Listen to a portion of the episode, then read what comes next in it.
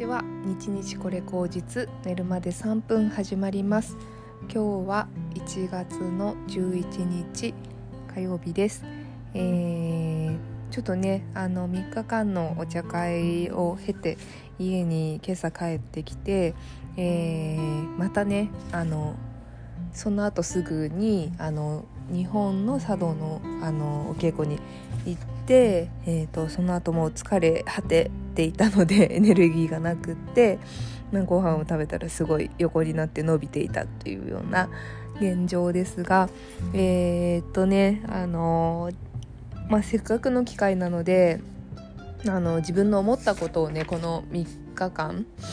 4日間か、あの残しておこうというふうに思って改めてねメモ書きをバーッとしてみました。えーと、そもそもそのお茶とかに出会う前って別にお茶をすごいやりたいとか思ってなかったんですけどうーんなんかお茶と出会ってね自分の中で何をこ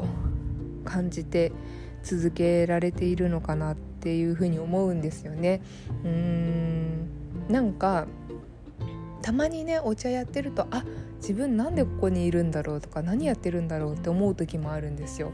でもそれって仕事をしてる時とかあのそういう時も一緒であ今何してるんだろうって急にね俯瞰する目がある時があってうんだから結構私にとってはそのバランスっていうのがすごく必要なんだと思うんですよ。今はね。だからその関わる人と社会的に関わるという意味で会社とかのあの場所があっていいし、うん、あと自分とこうちゃんとつながるという意味でお茶の場所があっていいしあとお茶の場所はねこの3日間過ごしてみて思ったけれどもやっぱりその場にいる人とつながるっていうことでもあるかなというふうに思うんですね。でそうですね今日お茶日本の茶道の先生のとこに行った時に「和敬静寂」っていう言葉を教えてもらったんですよ。うんと和むという和にあの尊敬の敬に、えー、静寂は清らかっていうものと弱はあの本当に静寂の弱ですねあの寂しいっていう字ですけどもうんまあ和をもって尊敬しながら清らかであり、えー、静かであることっていう風にあのことなんですけれどもこの「弱」っていう字ね瀬戸内寂聴さんの「弱」でもあるだけれども寂しいっていう風に一見すごいマイナスなあの字に見えますけどもあのどんな時にも動じない心であるという風にねあの説かれていて、うん、それはねすごく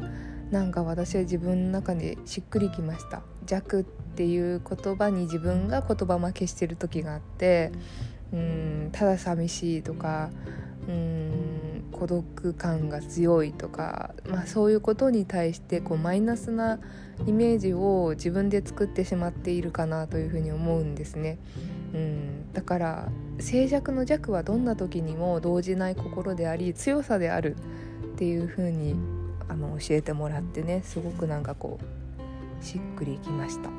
まあそういう心を持ちながらそのうん過ごすっていうものだと思うんですけれどもやっぱりうん人は関わりを持たないとあの生きていけないものなので、まあ、DNA 的にね人との関わりを、まあ、あの持ってないと、まあ、生き生きれないっていうこう結構社会的な動物なのでうんそういう意味ではお茶をするっていうことは、まあ、人と人との関わりを大切にして、うん、心を豊かにする。あと人を生かすっていうものの場作りのことかなというふうに思うんですね。あと日本茶はすごく社会性が大事にされますよね作法とかあの、うん、心尽くし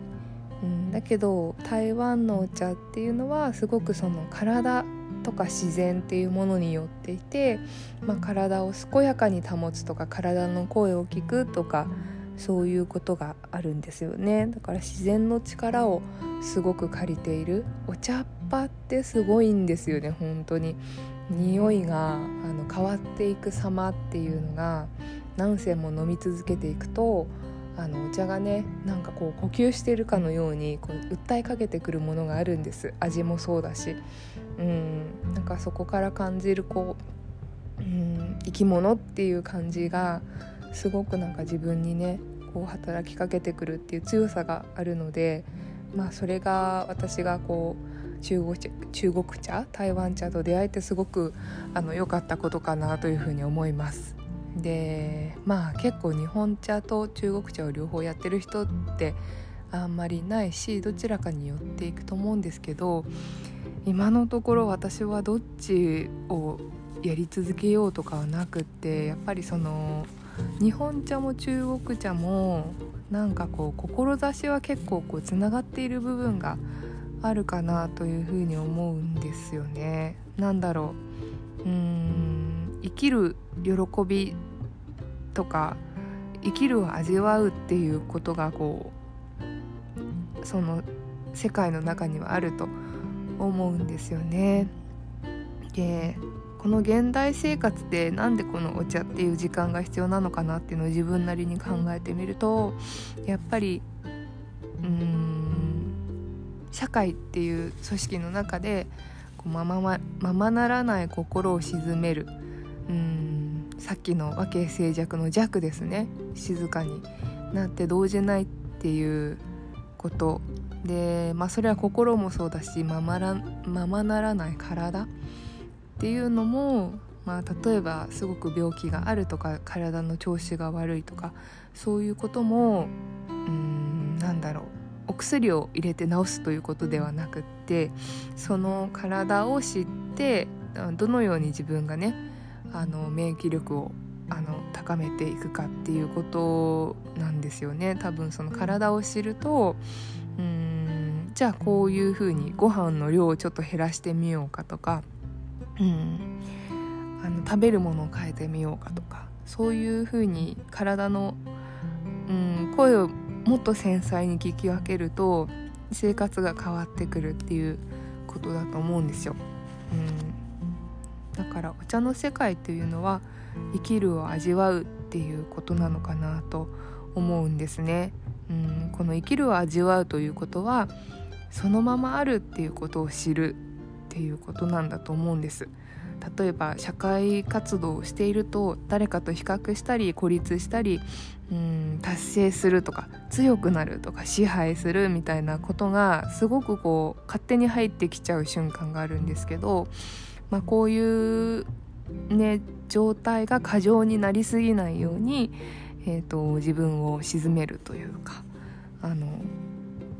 その沈めた先に、まあ、自分というものの本来の巣っていうのが出てきて、うん、その巣に気づくっていうことなんですよね。巣に気づけると自分のあるものを持て余すことなくうまく使えるというふうなことかなというふうに思うし、まあ、その持て余すことなくうまく自分の素質が使えると周りの人とうんうまくあの関わり合いを持てるというふうに、うん、輪を作れるっていうことなのかなというふうに思います。うん、あまりにも変化が激しくてあのままならないということがたくさんある現代だからこそ今やっぱりそういう場所っていうものが必要なのかなというふうに思うしうんもしくはあまりにもだろう固められすぎてしまって変わり映えのない日々に出会ったらもう一度その感覚を呼び起こす自分の巣っていうものをあの再確認する味わう理解するっていうことでまた新しい境地が見えるかなというふうに思いました。うん、お茶は、まあ、そういう場所でもあるし、まあ、ただ美味しければいいじゃないか、うん、っていうことももちろんあるしうんまたとないその時を過ごすための場所かなというふうに思いましたね。うん。そうですね。あとは強く私がこの3日間感じたことはうん自分が始めない限りは始まらない。何も始まらないということですね。あのどんな先生にも始まりがあったと思うんです。一番最初先生になるというきっかけがあってこの道を行くっていう始まりが絶対にあった、うん、で今の私はなんかそれをずっとなんだろうな。まだその時じゃないと避けていたように感じてしまったんですね。自分の多分弱さだと思うんですけど。こんな未熟な自分が前に出られるはずがないとかうんそういう思いで自分を縛ってしまっているけれども本当に始めない限りは何も始まらない自分の中でっていうことをね改めてあの実感したので、うん、何か始めなければならないなというふうに思います。うん、そう先生にねなんかこう、うん、気づく力があるのにもったいないですってあの言ってもらって、うん、改めてまあ自分が、うん、一歩踏み出す時かなというふうに思うし、まあ、いっぱい理由はつけちゃえばあるんですよ。そのお金がないとかお茶お金がかかるとか時間もかかるとかね。うんまあ、先生になるにもなんだろう。なんか時間をそこに避けないとかそういうふうに言ってしまえばあの理由はいっぱい作れちゃうけどそうじゃないなというふうに思うし、